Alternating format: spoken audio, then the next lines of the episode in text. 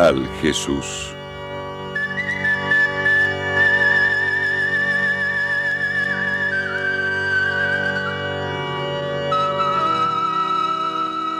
En un sepulcro nuevo.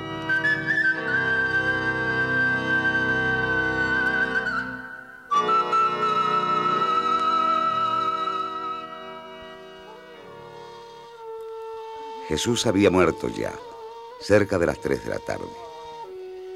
Dimas y Gestas, los dos rebeldes celotes que habían sido crucificados con él, se retorcían aún de dolor clavados sobre las cruces.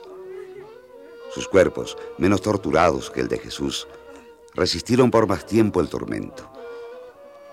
Cerca de ellos, las madres de los dos revolucionarios aguardaban a la muerte con ojos enrojecidos. Junto al madero, donde colgaba el cadáver aún caliente de Jesús, las mujeres y yo, sentados sobre la tierra mojada de la colina, nos apoyábamos unos contra otros y llorábamos. Juan, hijo, ¿qué irán a hacer ahora con Jesús? No sé, María. No sé, no sé nada. Si nosotros aquí no tenemos ni un pedazo de tierra para una sepultura, ni unos denarios para una sábana decente, no sé lo que vamos a hacer. La colina del Gólgota estaba sembrada de palos de cruces empapados en sangre. Alrededor, excavadas en las rocas peladas, había varias fosas profundas donde se echaban los cuerpos de los ajusticiados. No sé. Quizá si, si habláramos con ese Nicodemo, era amigo de Jesús. Lo vimos aquí en Jerusalén, antes de lo del templo. Es un tipo con mucha influencia. Si ese maldito Pilato le diera el cuerpo para enterrarlo en otro lugar. Sí, Juan. Es... Que no lo echen a la fosa, por Dios, que no. Pegados a las murallas, sin atreverse a dar un paso para acercarse, estaban Pedro, Andrés y algunos más del grupo. Después de la muerte de Jesús, había quedado muy poca gente en los alrededores del Gólgota. Faltaban solo unas horas para que comenzara el gran sábado de la Pascua y muchos cansados, después de un día de lluvia tan largo y, y tan triste, volvieron a la ciudad a encerrarse en sus casas. ¡Eh, tú! ¡Ya han muerto esos! El nazareno sí. Los otros dos todavía. Ah, Míralo. Por la puerta de Efraín aparecieron tres soldados con garrotes y lanzas. A grandes pasos subieron por las rocas peladas de la colina. hay que acabar rápido. Órdenes del gobernador. La fiesta de los judíos empieza cuando el sol se ponga y estos no pueden quedarse aquí. ¿Qué hacemos?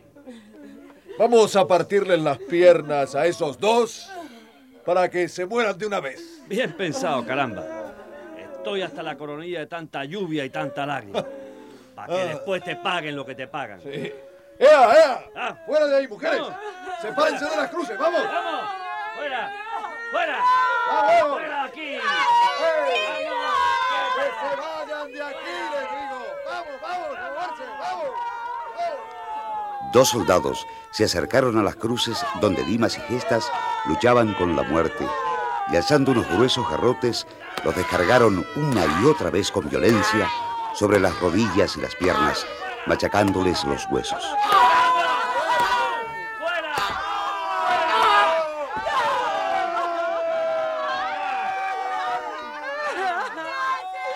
Que se acabe este invierno, Dios mío. Que se acabe pronto. La muerte no tardó en llegar. Los cuerpos de aquellos dos muchachos, al perder el apoyo que tenían en las piernas, se desplomaron, ahogándose muy pronto. Sus caras quedaron contraídas por el horrible dolor del último momento. ¿Y a, a este otro qué? ¿Seguro que está muerto? Sí, dio un grito y se quedó tieso hace un rato. Ah, es raro. Murió muy rápido entonces. Pero como llegó aquí, duró bastante. Venid hecho una pitrafa. Por favor, no le hagas nada más. De verdad que está muerto. Ah. Apártate de ahí, mujer. Esta muerte hay que comprobarla. Sí. Son las órdenes. ¡Maldita sea!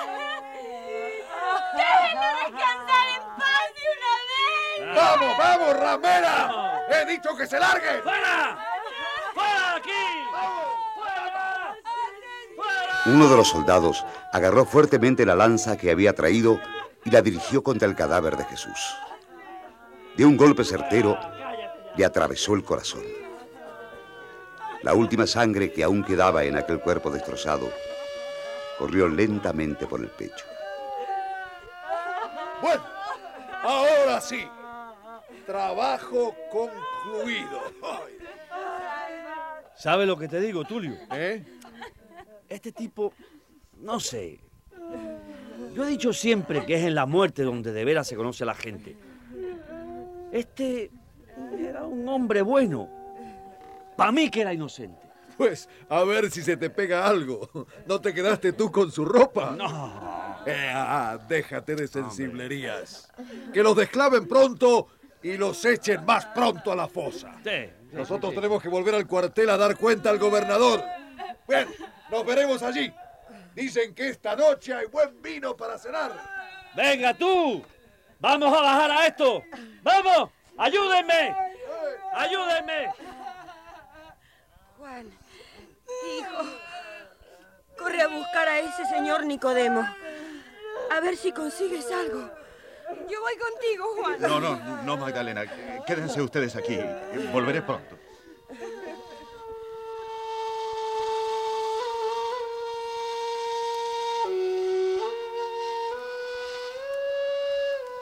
Por las calles de Jerusalén no se oía hablar de otra cosa que de lo ocurrido en el Gólgota.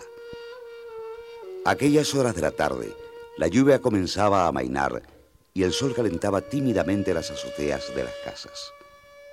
La gente, con el corazón triste, tratando de sepultar todo en el olvido, hacía ya los preparativos de fiesta para el gran descanso sabático. No faltaría más. Por dinero no te preocupes, Juan, ni por el lugar.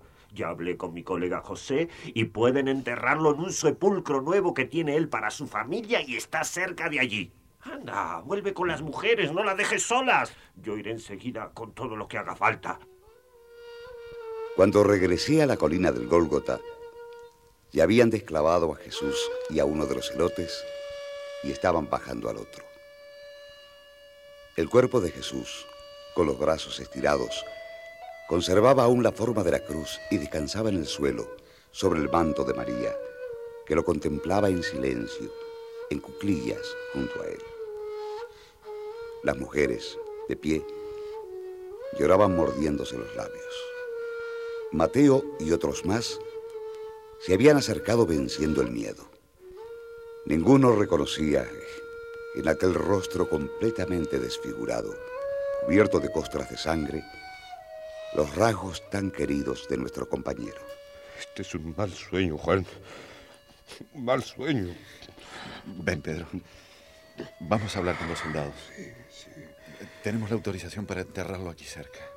Mientras Pedro y yo hablábamos con el centurión, mostrándole el permiso, María recostó la cabeza herida de Jesús sobre su regazo y con el pañuelo empapado por la lluvia comenzó a limpiarlo.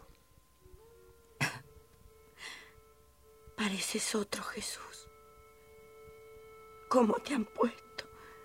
Mi hijo. Ya ves. Yo tenía miedo. Cuando te fuiste a Cafarnaúm, te lo dije. No te metas en líos, hijo. No me hiciste caso. Y hasta me arrastraste detrás de ti.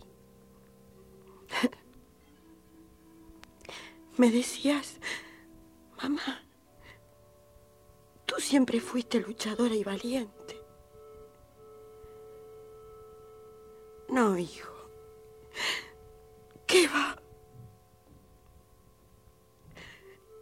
Sí que has sido un valiente.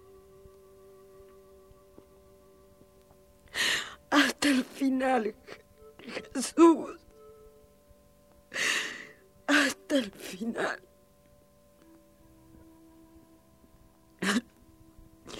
Como tu padre.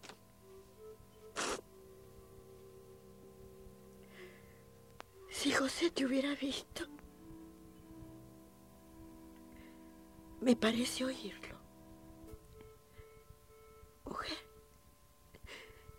que el muchacho no salga bien derecho,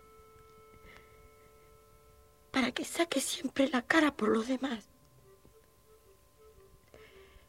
Eso es lo que tenemos que enseñarle. Eso es lo que Dios quiere de él. Lo aprendiste, hijo. Lo aprendiste bien.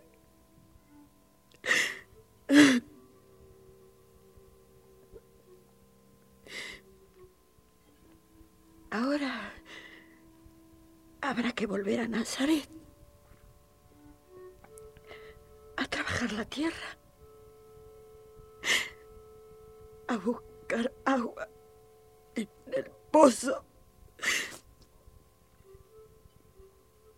sacarle más callos a las manos. Comadre María, que ahí viene el moreno a verla. Ya no volverás, hijo. Ya no volverás.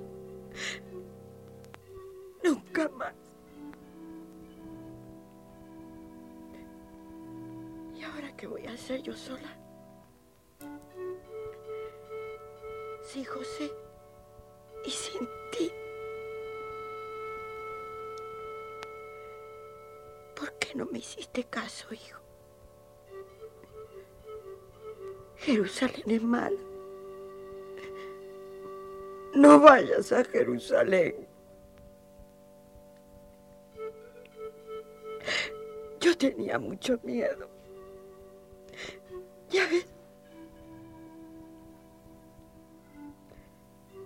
Estoy orgullosa de ti. De todo lo que has hecho.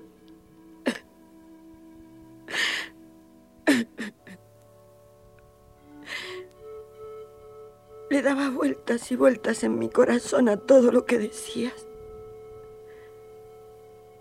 Cuando estaba lejos, en Cafarnaúm. Sí, hijo. Yo también creo que Dios le regala su reino a los pobres. A los que lloran. A los que lloran. No puedo, hijo, no puedo. Ay, hijo mío. Vamos, María, que se hace tarde. Entre Pedro y yo cargamos el cuerpo de Jesús. Muy cerca de la colina del Gólgota había un huerto y allí tenía José de Arimatea un sepulcro nuevo donde nadie había sido enterrado todavía. Dentro de aquella cueva profunda, excavada en la roca, colocamos el cadáver de Jesús. Cerramos la entrada con una piedra redonda y gruesa como una rueda. Vámonos, María. Ya empieza el sábado. María apoyó durante unos momentos su frente contra aquella losa húmeda. Después buscó mi brazo para no resbalar y, se puso en camino. Con ella regresamos a Jerusalén. La tarde se moría sobre las murallas y las trompetas del templo anunciaban que entrábamos en el descanso del gran sábado.